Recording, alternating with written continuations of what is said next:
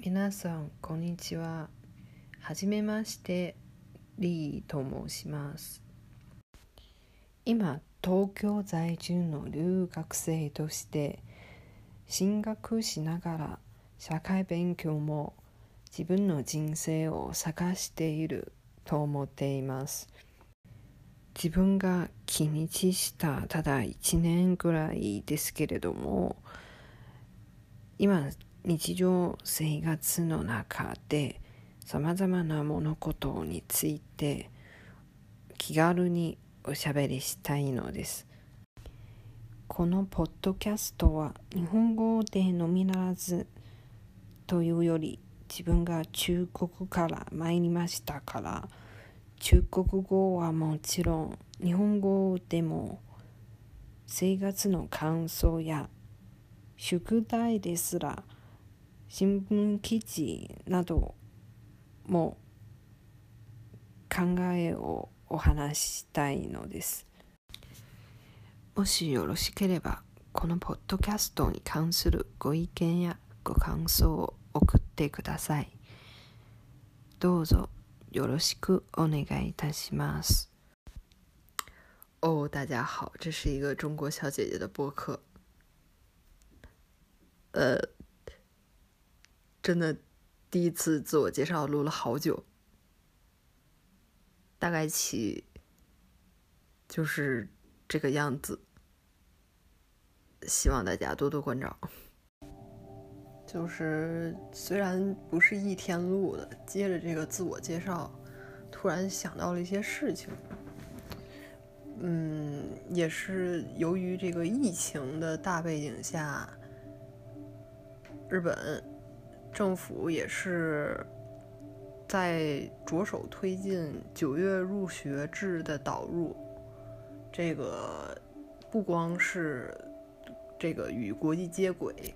应该也是结合现在的这个时事，有相当的考虑到了这种传统的这个时间的分割方式和现在的这个状况之下，对学生教育还有就职一系列方面的这个影响。嗯，今天看了那个雅虎。新闻下面的支持率，一般会对那个热这个这个热点时事有那个基于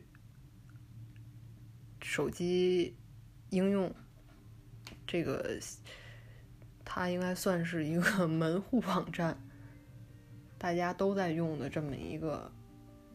这个主要是浏览新闻的这个页面下的投票，相当程度能反映大大概其的这个民意，就是好像是将将过半的人是用户是反对改成二零二一年改成九月入学制度的，剩下的呢有一小部分。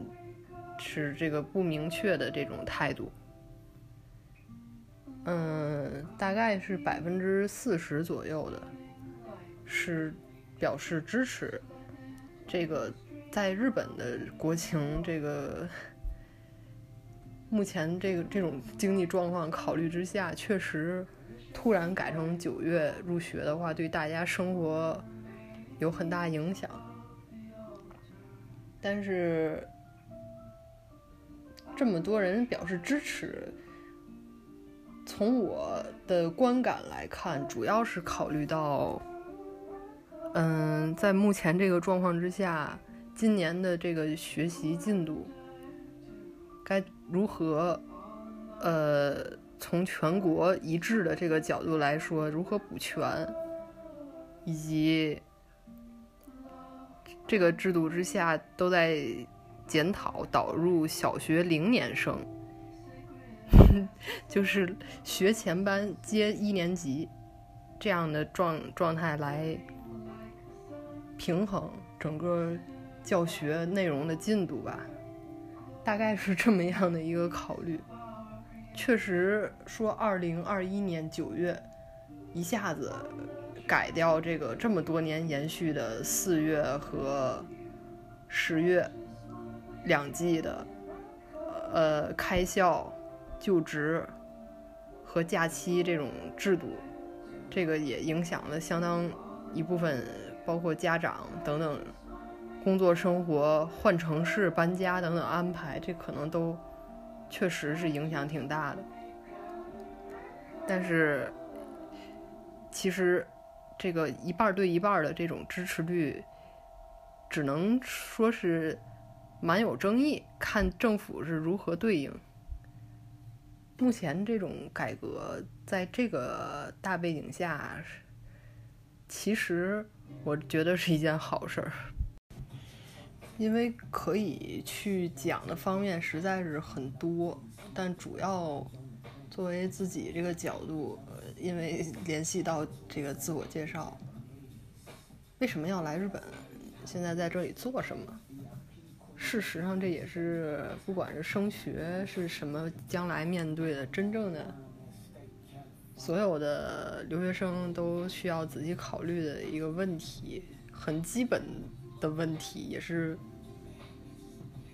应该从根本上来讲，越清晰。啊，目标越明确，可能就真正不会那么迷茫。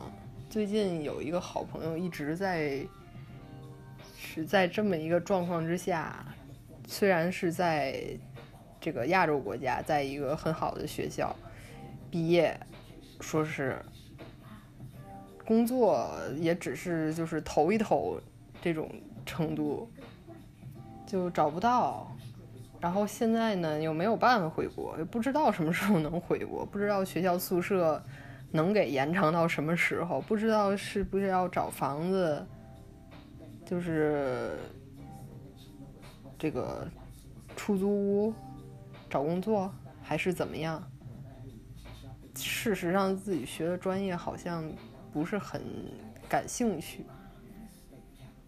就是处于一个有点混沌的状态。其实呢，他处境无无论各各个方面来讲，没有说迫在眉睫的问题，但是这种状态搞得整个人非常不好。嗯，尤其其实现在也很多人好奇，国外，啊不不不光是日本，各个国家。真实的状况是什么样子的？生活、学习各个方面，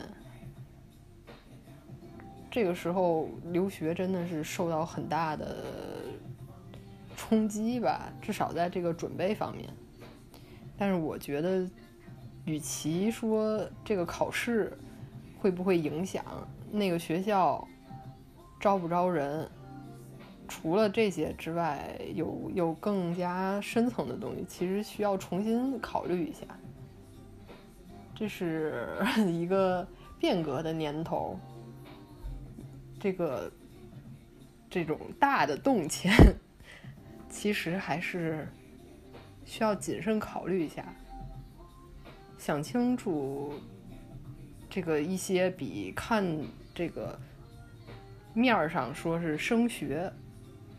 或者说学历、留学背景，或者说喜欢的文化，或者怎么样等等，追星，甚至可能旅游，呃，未来留在哪里等等打算，应该。考虑的稍微深刻一些，对自己来讲，就对我来讲说，日本这个国家跟国内有什么不一样？来这里的冲动是什么？其实一开始认识，嗯，已经在这边生活了一段时间的前辈。他，嗯，嗯，当然，他只是站在一个，就是看一看来来到这里升学，或者是方向何在，然后这个有没有这个明确的这个目标，站在这么一个角度上审视了一下，当时就我我们不太认识。可能在他看来，尤其说想要换专业或者怎么样，然后对学校什么又了解不是很深入的情况下，是不是就是仅仅是因为不喜欢国内的一些什么才要来这儿呢？是不是能够接受这边的很多？包括文化、经济等等各种不一样，和一个人或者有其他的一些呃，从社会上来讲的阻力，能不能行呢？这种考虑，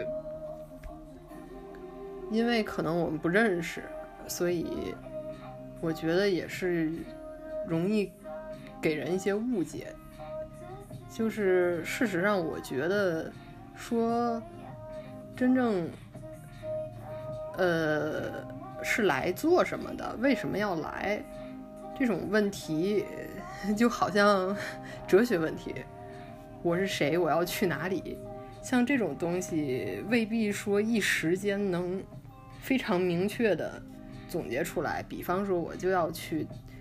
东京大学数学系某某教授的课题，我非常的感兴趣。我现在有什么样的成绩？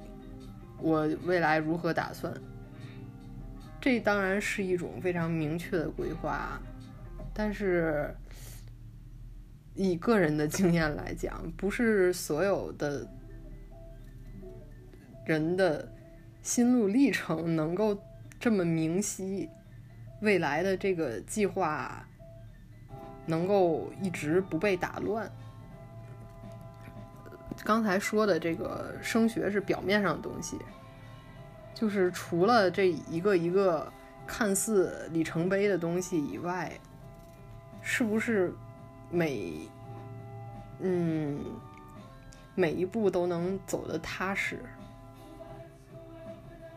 能不能？保持基本上，自己的人生以自己的意志在前进的这么一个状态，我觉得其实是最最主要的需要考虑的一个点吧。尤其是如果说在海外独自生活这样的状况之下，不能。说是被带跑偏，或者是怎么样？尤其年纪特别小的同学的话，其实很容易受到环境影响，自己都不知道可能人生的目标、生活的方式、周围的人都是在向一个什么方向变化。如果说没有人，能给到帮助、指导，自己也不能把握的话，其实确实是一个非常有风险的举动。尤其是如果家庭经济又不是那么富裕的状况之下，未来是在本国就职，是升学继续，还是说回国另做打算等等的问题。会会变成巨大的锅，砸向未来的自己。这是可能是最最简单的一种考虑，是是会变成这样的状态。所以现在这个时间点，与其就是还还有很多人处在这个留学或不留学，怎么选择，应该怎么备考等等这种。可能对，嗯，自己的将来要发生什么样的变化，到什么样的地方，接受什么东西，这个想做什么，这些东西未必说能够通过一个简单的“我为什么来这里”，我我上哪个学校等等，我我我怎么备考来概括。我觉得是这个样子。正好这这这段长长长长的休校时间，可以应该也启发大家，尤其线上教育等等领域社会发生变化，应该好好思考一下这些问题吧。本来呢是想输出一些自己立场上的看法，但是说着说着觉得。